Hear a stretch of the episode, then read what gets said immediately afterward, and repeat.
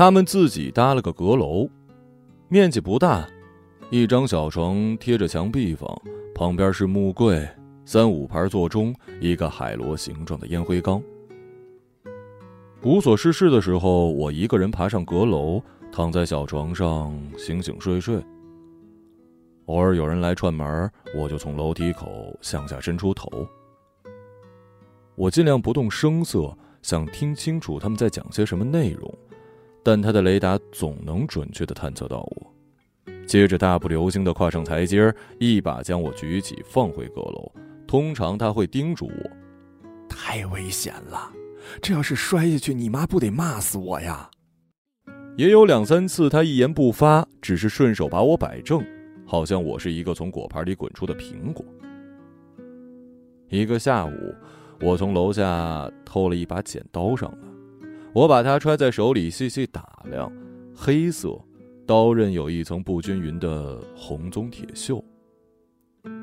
在某个时刻，我自以为看明白了关于剪刀的一切。它的重量和它性质如何，以及它是如何运作的，并且，它将物品剪破的时候的切身感受，几乎鬼使神差。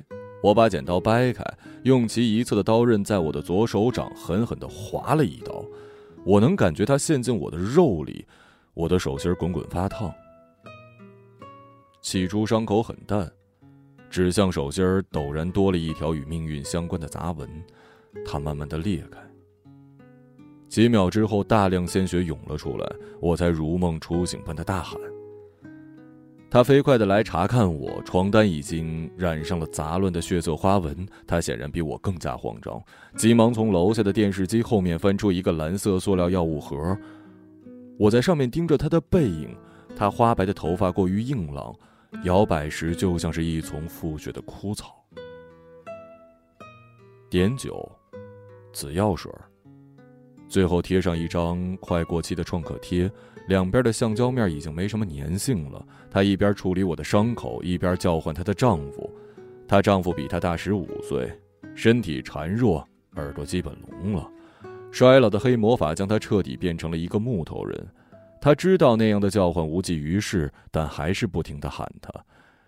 这样做多少给他带来勇气。那时我只有六岁。所有的异常行为都可以用调皮来概括。他并没有追究我自我伤害的原因。他把我拽到楼下，不知道为什么那天他格外气急败坏。我的膝盖敲在楼梯的木台阶上，一瞬间失去了知觉。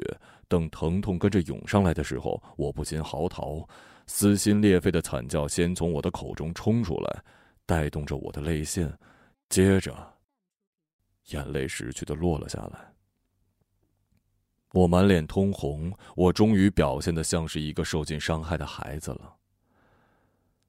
她的丈夫在桌边的藤椅上坐着。对眼前的画面视若无睹。几年前我刚过来的时候，他还没有那么木讷，偶尔也会去楼下公用的厨房做菜，或是尽力提一桶水上来，弥补房内无水管的缺陷。许多年前，她的丈夫还有能力掌握生活的时候，包揽了所有家务活，从来不需要她做任何事儿。对于我出生以前发生的事，我都是道听途说来的。而散播这些内容的人，正是她自己。他对不同的人引述引以为豪的旧日生活，最后补充上一句：“你说时间吓人吗？啊？现在呀，时间让他坐下来，有一天还会让他躺下来，盖上一块木板他就彻底结束了。”她没有理睬我，径直走到丈夫面前，哭了起来，拼命跺脚，毫不顾忌楼下邻居会察觉到家里的风浪。不知过了多久，他体内的能源烧到尽头，蹲在藤椅前大口喘气，一边断断续续的说：“你说怎么办呢？你说我怎么跟他妈交代？你倒是好歹说点什么呀！”我坐在床沿上，眼看他用夸张的哭闹抢走了我的风头，而我并没那么在意。我脑子里有许多其他的事在滚动，尽管我自己没意识到，但那几年世界是张开的。无知令我获得了额外的思考自由，反而是我在稍加成长之后，更确切的说，是当我发现自己深藏于平淡生活下那颗幽暗的心时，我失去了某种思索的激情。我在想两件事儿：一是我为什么要割破自己的手掌；第二，我厌倦了房间里这种偏激又无用的对峙。那段时间，我外婆因为糖尿病并发症在住院，命悬一线。我想的是，那更像一个恶毒的诅咒。我想，假如我的外婆可以平安出院，我愿意这个房间里的人代替她死去。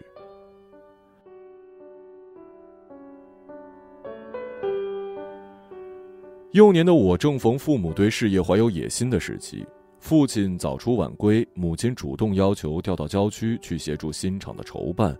我们家中仅存的老人，我的外公外婆各自携有随时可能复发并造成一场混乱的疾病。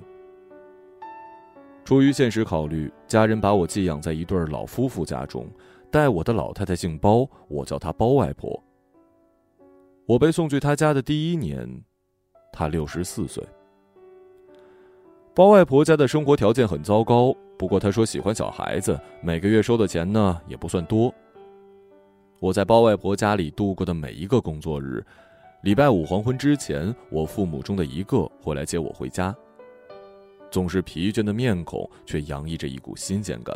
我被交还到父母手中，我对这个暂时寄宿的家庭说了再见。事情发生前最后一个礼拜五，我手上的裂口还没愈合，不过已经重新处理了。创可贴换成了纱布。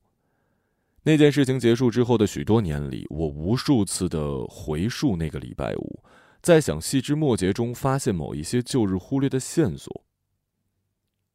然而，上演在过去的情节永远失去了再次被求证的机会，细思反而更加困扰。我就像在迷雾森林中寻找出路的鹿，每一步探索都在逼近一个陷阱或者漩涡，却与真相背道而驰。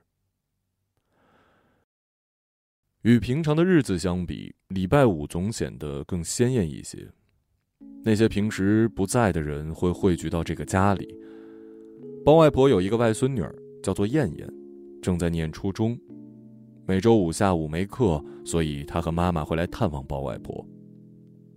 当时有一个沪剧选段《燕燕做媒》很有名，里面的女孩恰好与燕燕同名，我耳濡目染的学会了几句。有时我当着她的面唱：“燕燕，侬是个小姑娘，侬做媒人不像样。”他便撇下一嘴。原本就下垂的唇角，像是忽然受到了更大的地心引力一样。我是到后来才明白的，这样的表情并不代表愤怒或者是厌恶，他只是在默默的忍受我幼稚的行为，以及这无边无际、没有意义的生活。我和燕燕曾有过热络的日子，在我刚去包外婆家的时候，我们在狭小的房子里玩捉迷藏，我从橱柜躲到床底。白日渐渐暗淡下去，我趾高气扬地从某个地方爬出来，燕燕抓住了我。很久之后，我才恍然大悟，他是假装没看见我，好让这个游戏尽可能显得有意思一点。他一边找我，一边讲好笑的笑话。有一只小猪在桌子底下吗？哦，这里没有啊。任凭我笑出声，他也不会扑向我的窝点。我们是在哪一天走到了游戏的尽头？我记不清了。自从与弄堂里的同龄人打成一片之后，我的注意力也被分散了。或者我长大了，对一个孩子而言，一两年之间落在他身上的变化可能是翻天覆地的。我跟燕燕不再像过去那样默契。当我们经过弄堂里的香烟摊时，他开始威胁我要把我卖给看摊位的老太婆，他还霸占我的学习机。尽管我那个年纪还不会使用那种东西，但是他强势的夺走属于我的东西，仍然令我苦恼不堪。这些都使我能更容易的接受他的淡出，继而转头把我的全部友谊腾出给新的小伙伴。那个礼拜五，燕燕没来，吃完早午饭，包外婆带我去弄堂的一个邻居家里打麻将，她叫那个邻居阿米姐，我也跟着这样叫。以前她会装模作样的打我的手，惩罚我没规矩，可那天他根本就没在意。脸上的肌肉在几日之间失去了弹性，皱纹更加冷硬的嵌进肉里，像新开在面孔各处的无数道沟渠。我们算是这里的常客了，打麻将是他唯一的消遣。包外婆把大片的时光花在了这儿，我则跟随她。实际上，我更好奇包外公一个人在家怎么样。他们刚买彩电不久，电视机从早到晚都开着。我偷偷观察包外公，电视里色彩繁杂的人群在蠕动，包外公始终无动于衷。他的视线甚至没有焦点。包外婆嘟囔说：“到底看不看呢？不看我关了啊！别浪费电。”他一直这么讲。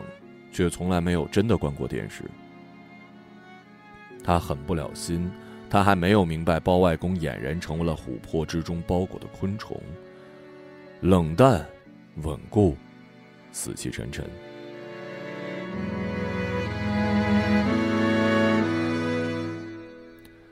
阿米姐看出包外婆心不在焉儿，也许大家都看出来了，只有阿米姐说出了口：“你今天怎么啦？输的厉害。”要不要休息一会儿啊？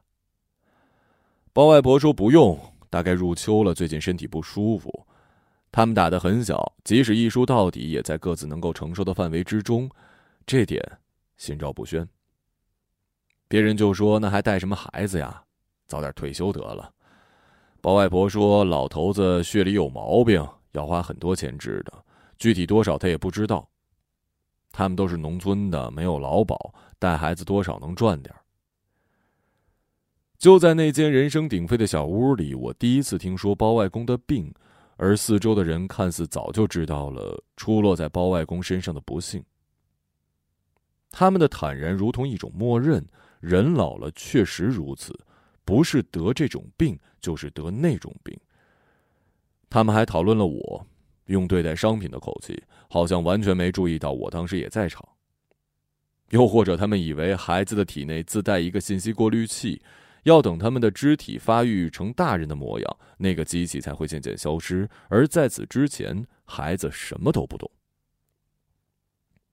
人们讲了一些场面话，便陷入了沉默。过了一会儿，有人说：“你自己的身体当心，那个药还吃吗？最好不要吃了。”包外婆摇摇头，好像这件事没什么好说的。她从口袋里掏出了大前门香烟。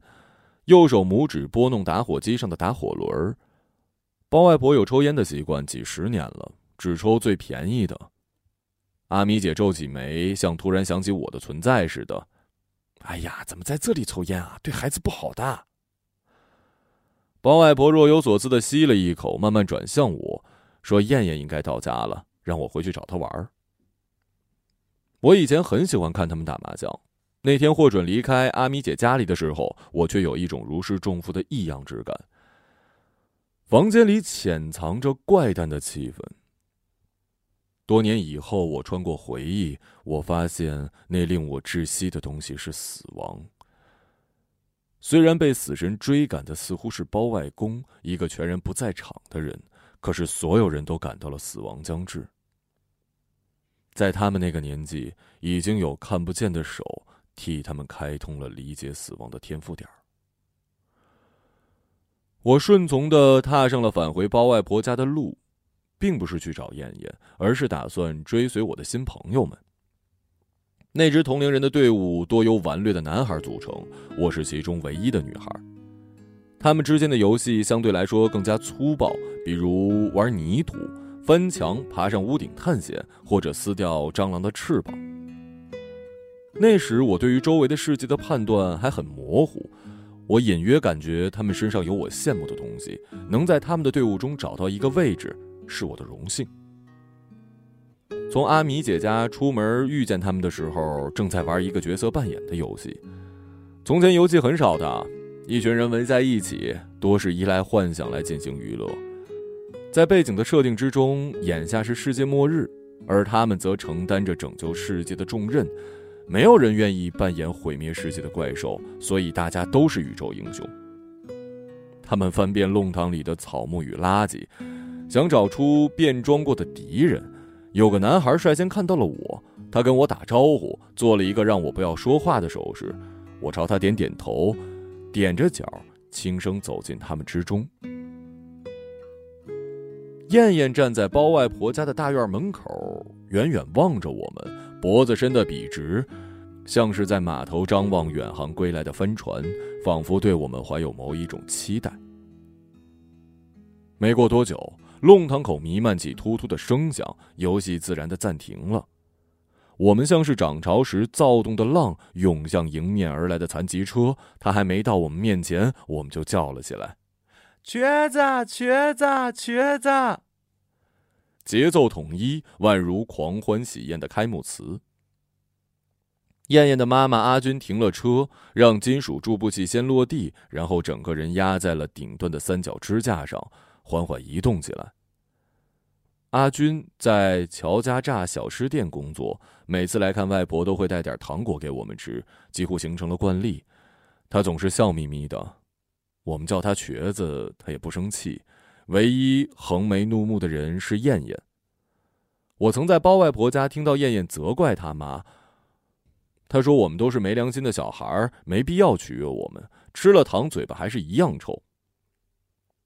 阿军并没有将此事当成很严重的，他只是笑眯眯的说：“不要紧，反正单位拿的又不要钱。”当时我很难过，我隐约感到自己喜欢看燕燕生气。我叫阿军瘸子的快感比别人多了一层，那是源于对燕燕的报复。我们之间有过的美妙之物已经垮掉。谁都不知道为什么会这样，就像行驶过一条漆黑的隧道之后，忽然看见一团令人窒息的庞然大物落在了眼前。它已然在那里立着。在此之后，我们分别想方设法，试图依仗自己的优势成为霸凌的一方。那天没有人跟我玩捉迷藏，可我还是钻到了桌子底下，在那个维度，床底、柜子底。冰箱底所有的黑洞一齐射向了我。今天没有糖了啊！阿军讪笑，我们很失望。最大胆的男孩还用拳头敲了一下残疾车车头。燕燕冲上去要打他的时候，他灵巧的缩回队伍。我们回头跑了。阿军朝我们问：“寿糕要吃吗？我还有三块寿糕，味道也很好的。”不过我们跑远了，没人理他。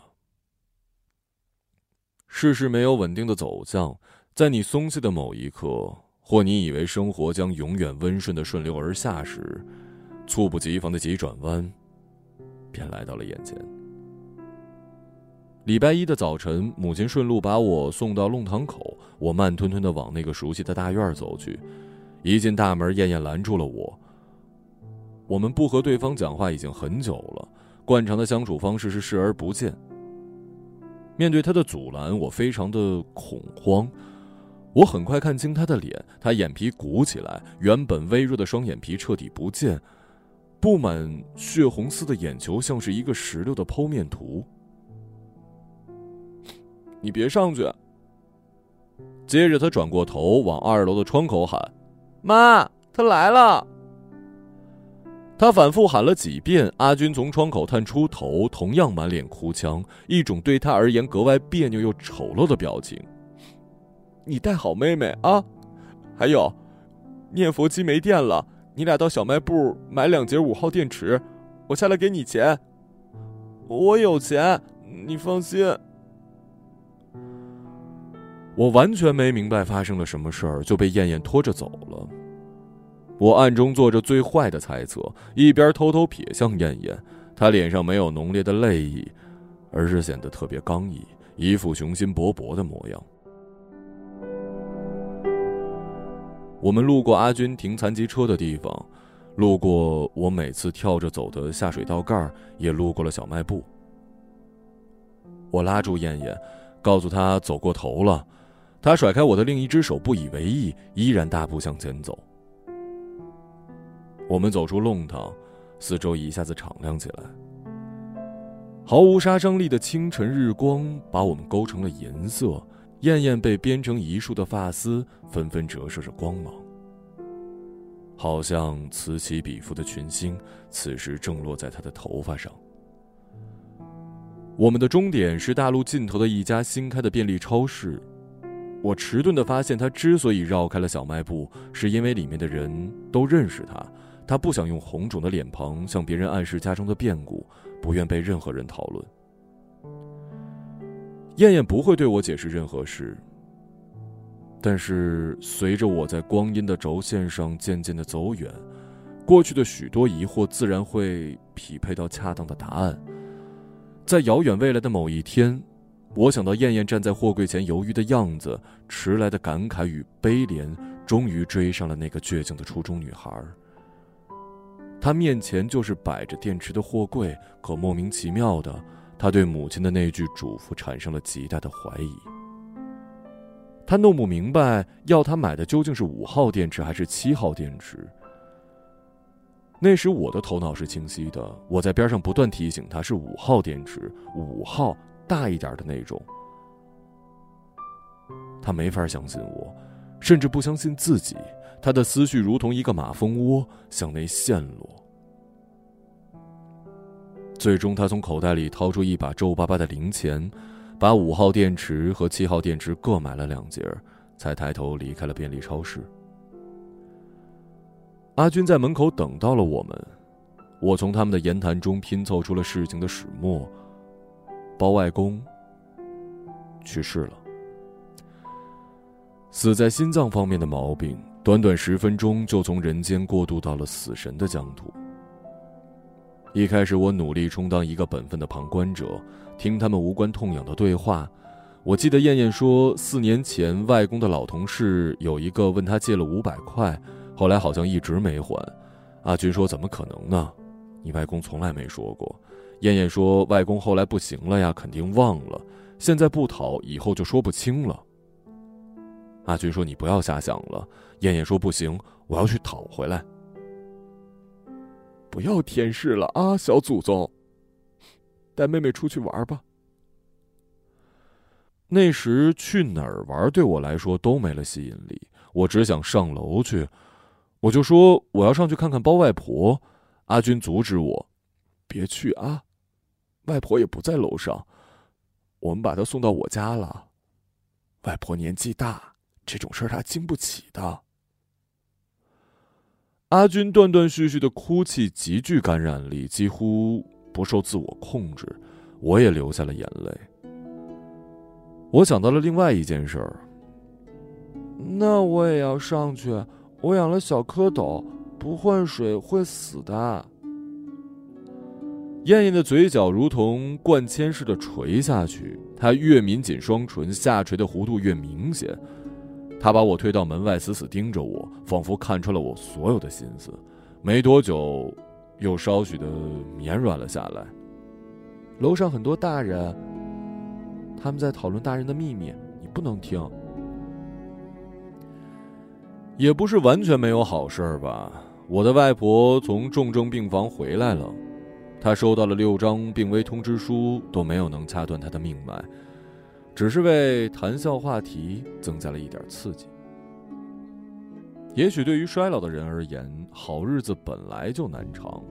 不出八年，外婆又一次被手术台召唤回去，经过了一段令人不厌其烦的修养。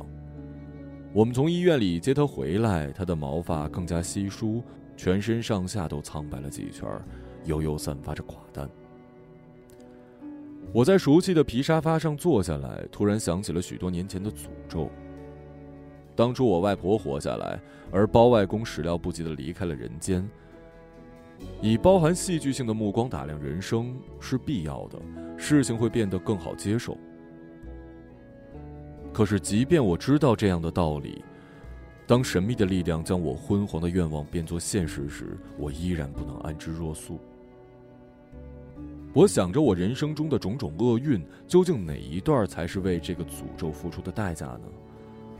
或是包外公的鬼魂，有没有对我进行报复？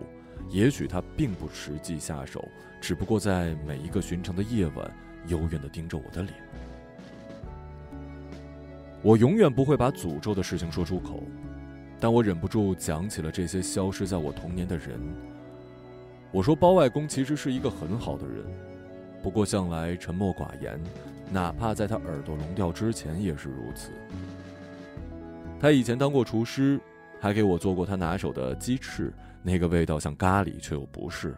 我后来再也没有吃到过类似的味道。外婆说：“可惜好人不长命啊，什么毛病走的？”我的母亲具备中年妇女的特长，拥有十分卓越的收集小道消息的能力。她总能补充完整旧事的细节。此时，她告诉外婆是心肌梗塞，走得极快。她一挥手，像是在驱赶一道光。那那个老太太身体好吗？老头死了以后啊，老太太就搬到普陀一个养老院去了。我们每年过年都会去看她的。别的都好，就是脑子糊涂了，有的时候啊，搞不清楚我们是谁。啊，知道了。外婆点点头，仿佛还能知道包外婆的消息，多少让她感到了安慰。那个小姑娘你还记得吗？燕燕，阿军的女儿，中专毕业啦，找了个男人，据说今年女婿上门了，要是真的结婚，我们也要送点钱过去的。蛮好的，婚礼叫你的话，肯定是要去的。女婿是个电工，都听燕燕说的。他们娴熟的置身事外，谈起他人的生活时如此轻描淡写，讲过便忘了。他们同样忘了我当初软磨硬泡从燕燕手里打听来的那个秘密。我竭尽所能，利用孩童的身份向他耍无赖。最后，他厌烦了这场语言的拉扯，才向我妥协。他说：“包外公临终前告诉阿军，原来阿军是领养的，因为他们生不出孩子，花了些钱，也没查出是谁的毛病。”我怀揣着这个没有被包外公带走的秘密回到家，兴致勃勃地传播开来。我的母亲当时说：“阿军肯定很感激他们，领了他这个先天残疾人。”不大一会儿，他端着水杯从房间出来，又说：“我想想不对呀，这事情很奇怪的。我好像以前就听说阿军是领养来的。”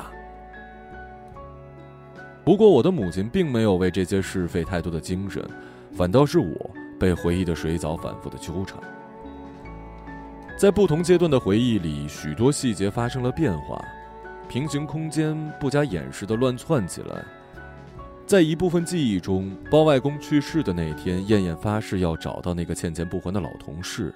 他对那个人的情况毫无头绪，更不知道他家的地址在哪儿，所以他只好拉着我沿街一路走去。路的尽头是一座远近闻名的庙，我特别害怕四大金刚涂满釉彩的面孔，就紧紧地靠在燕燕身边。我们在门口的台阶上坐了一会儿，燕燕突然站起来。我们走吧。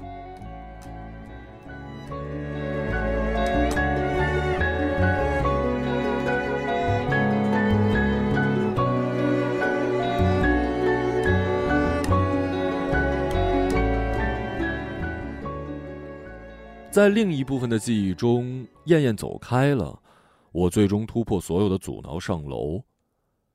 楼上闹哄哄的，没人注意到房间里多了一个我。平时包外婆口中的那些乡下亲戚都出现了，我看见一个拄着龙头拐杖、比所有人都老一辈的女人，端正地坐在藤椅上，指挥其他人布置灵堂。人们对她很恭敬。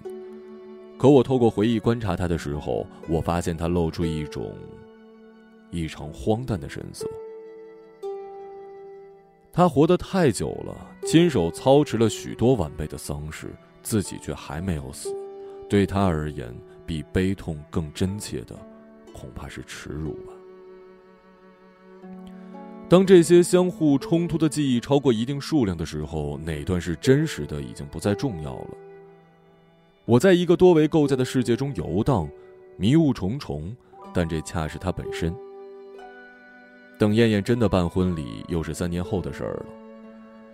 年初去养老院看包外婆，阿军把燕燕的婚事告诉了我们。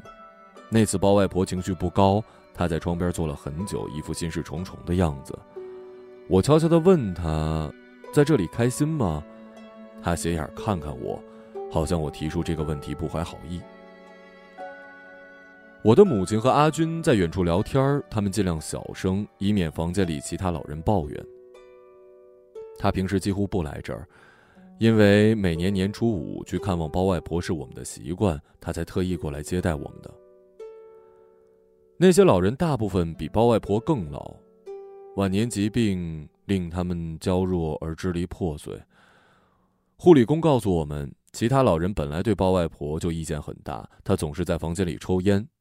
有的时候半夜里睡不着，就一个人坐起来，旁若无人的点上一支，结果把大家都给呛醒了。护理工拉开包外婆的抽屉，里面有一包皱巴巴的大前门。你看呐，不知道没收多少次了，他现在自己还跑出去买烟呢。又抓起包外婆一个放在信封里的零花钱，开玩笑似的说：“哪天呀，我把你钱全拿走，我看你还怎么买。”包外婆丝毫不理睬护工。自从包外公去世之后，包外婆收拢了通往外界的抽象吊桥。以前他很热闹，同人打交道让他神采奕奕，现在截然不同。世界好像已经跟他没关系了，他不再大怒或者大笑，情感从他的躯壳上剥离，他自身只是一个存在而已。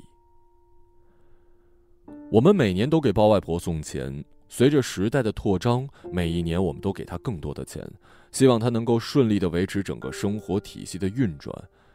可我们知道，对于一个深陷于自己独特困境中的人，无论我们给他什么，都是杯水车薪。还有一件事，每年也都在重复：阿军会问我们要电话。他有时记在包外婆的台历上，有时随便找张纸抄下来。后几年，他有了手机，费力的把我母亲的姓名跟号码输入其中，但是到了第二年，他仍会让我们留下号码。唯独燕燕结婚这一年，他格外慎重，一笔一划的把我们的信息记在本子里，说到时候给我们寄喜帖。燕燕的喜宴定在了一个婚礼会所，会所中有好几间长方形的隔间并列在一起。几对新人各自进行着婚礼，每个隔间门口挂着一块刻有大厅名字的木牌儿。燕燕订的是牡丹厅。我记得那是开学不久，我刚升高三，老师通过疯狂布置作业来缓解双方的焦虑。参加婚礼无疑浪费了许多时间。我坐立不安，我的母亲不时瞪我一眼，也许她担心我急躁的模样使我看上去没教养，而别人会认为那是她的过错。我的父亲不管这些，无论在哪儿，只要给他泡一杯绿茶就没事儿了。我们一家人和他们的远房亲戚分在一桌，一群陌生的面孔包围着我们，他们彼此之间却是熟悉的，日常话题被熟练的抛接着聊得津津有味儿，而我们是一头雾水的观众。六点敲过，突然暗淡的灯光将整个大厅推入沉默，经验告诉人们，新娘。即将上场，于是他们止住话题，一部分人放下了过早拿起的筷子，所有人陷入了一场共同的等待。我不知道这十多年是怎么过去的，可我没法细想，我没法以某种逻辑从中提炼出些什么。假如真的有我可以得到的东西，那也只有悲怆而已，那是一种无力回天的无能感。回望过去，不过是循环的体验失去的过程。十一年以后，燕燕走在虚张声势的红地毯上，叶尾白纱如同被风吹动的卷积云，缓缓向前漂浮。他看上去不像当年那样生硬倔强，也许现在的他对死路有更加准确的判断能力。反正到后来，我们总能学会这一点。新郎比燕燕略矮一些，西装革履勉强遮住他的平凡。他抓住她的手，从那一刻起，燕燕一直在流泪。宣誓仪式结束之后，所有人松了一口气。电流再度通过一盏盏暂时休眠的灯，大厅明晃晃一片，同桌的每张脸又变得清晰可见了。他们本不该置任何评价，但他们还是说了。高层的坍塌从我右侧的一个中年女人开始。她说：“燕燕也真不容易啊。”她的同僚纷纷回应：“有人说是啊，他们家都不容易，发生了那种事儿，还是重新振作了起来。”有人夸燕燕的丈夫：“这个男人太好了，一点都不介意。”阿军又不是老太太亲生的，这精神病。怎么都遗传不到燕燕身上，有什么好介意的？在包外公被火化很多年以后，那个秘密终于浮出了水面。和阿军的身世无关，而是关于死亡本身。我们从前有过的好奇早就耗尽了，谜底却忽然揭晓。这事实对我们而言，无疑是一种残酷的折磨。我的父母对视一眼，母亲拿起筷子的手开始发抖。她努力把手搁在桌上，另一只手偷偷捏住我的膝盖。她想尽量控制自己，但这对她来说很难。她的眼眶甚至涌上了泪水。她没有撑过多久，就找借口去了厕所。剩下我和父亲听完了整个过程。是包外婆砍死了她的丈夫。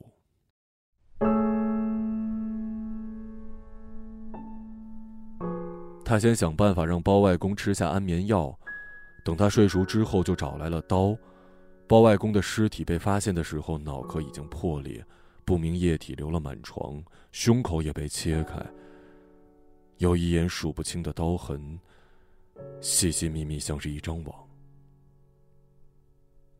他原先的计划是先杀了包外公，然后自杀。不幸的是，他自己没死成。只是在左手动脉处留下了三个浅浅的伤口。警察赶到他们家时才四点多。某个听到奇异动静的热心邻居偷偷报了警，警察例行公事检查了尸体，立刻将他送去火化了。包外婆本来要坐牢，最终却因为各种人对她的同情得到了豁免。医生鉴定出她是一个精神病患者。为了得到这样的结论，似乎阿军还从中进行了斡旋。阿军交代了以后的打算，把包外婆送进了养老院，那里自然有人成天盯着他，警察也满意的结了案。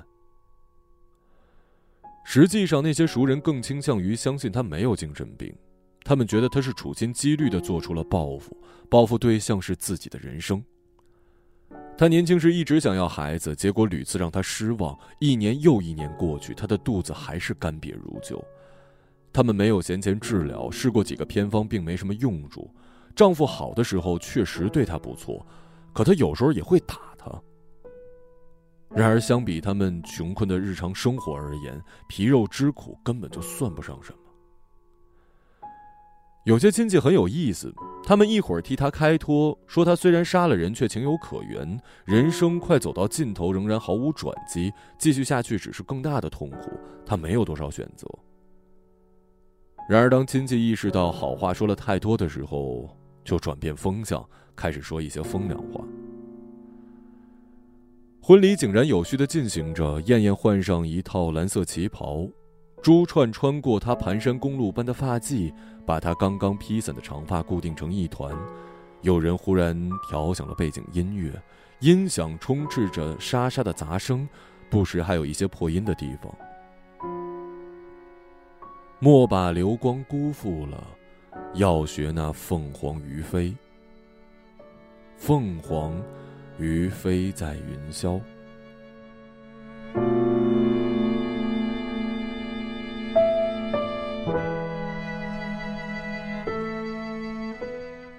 从婚礼结束的那一年起我们再也没有去看过包外婆。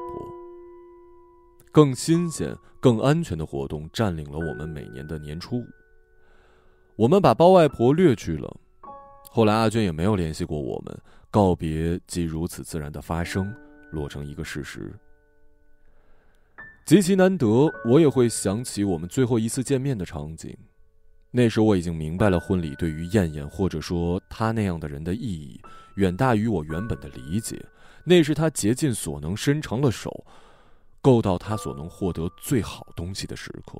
那种热闹又短暂的欣欣向荣，无论何时想起来，都让他觉得温暖。我们当然不能在那场婚礼上讲起包外公的事儿，无论我们多么想求证，也说不出口。燕燕过来敬酒的时候，母亲强颜欢笑，荒谬的问题在她喉咙口呼呼作响，最终还是吞了下去。只是长久以来，我的母亲一直对事情的真相耿耿于怀。他每隔一两年，或许频率还更高，就会提起包外婆。他列举了过往的一些细节，想证明包外婆不可能做出那样的事儿。母亲说。不然他怎么可能这样冷静、心平气和的又活了这么久啊？他不愿意接受亲戚讲的那个版本，这不仅关乎包外婆家庭的痛苦，他一想到他的女儿童年在一个患有精神病的杀人犯身边待过几年，不禁毛骨悚然。因为无人责怪他，便把这一切当作是自己的过错，所幸，并不是没有转机。只要包外婆家没有人亲口承认这件事的存在，被杜撰的可能性就非常大。就算不是纯粹的杜撰，也有夸张的成分，或是其中有什么让人更好接受的隐情呢？我的母亲最终还是迎来了一个解开谜题的机会，在一个下班高峰如沙尘暴席卷过整个城市的时刻，母亲刚从地铁八号线里挤出来，一回头。隔着被焦虑和暴躁推磨的人群，看到了一个似曾相识的人影，似乎不加思索的母亲叫出了燕燕的名字。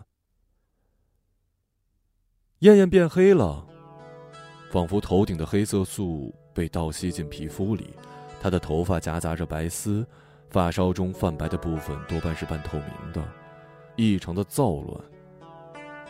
她还跟小时候一样扎着两个麻花辫我母亲微微一惊。在心中迅速盘算了一下，发现燕燕也是快四十岁的人了。为了跟上她，我的母亲不得不逆着人流而行，一边艰难地往燕燕所在的方向移动，一边竭尽全力地喊她。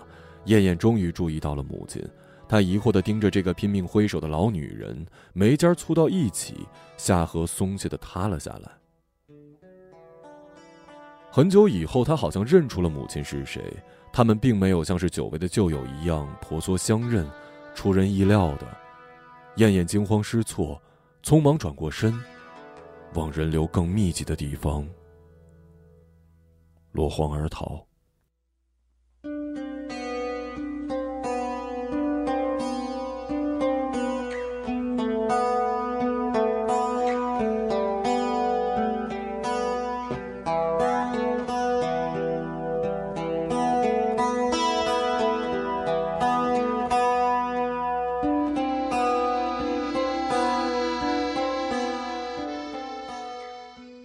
一个朗读者，马晓成。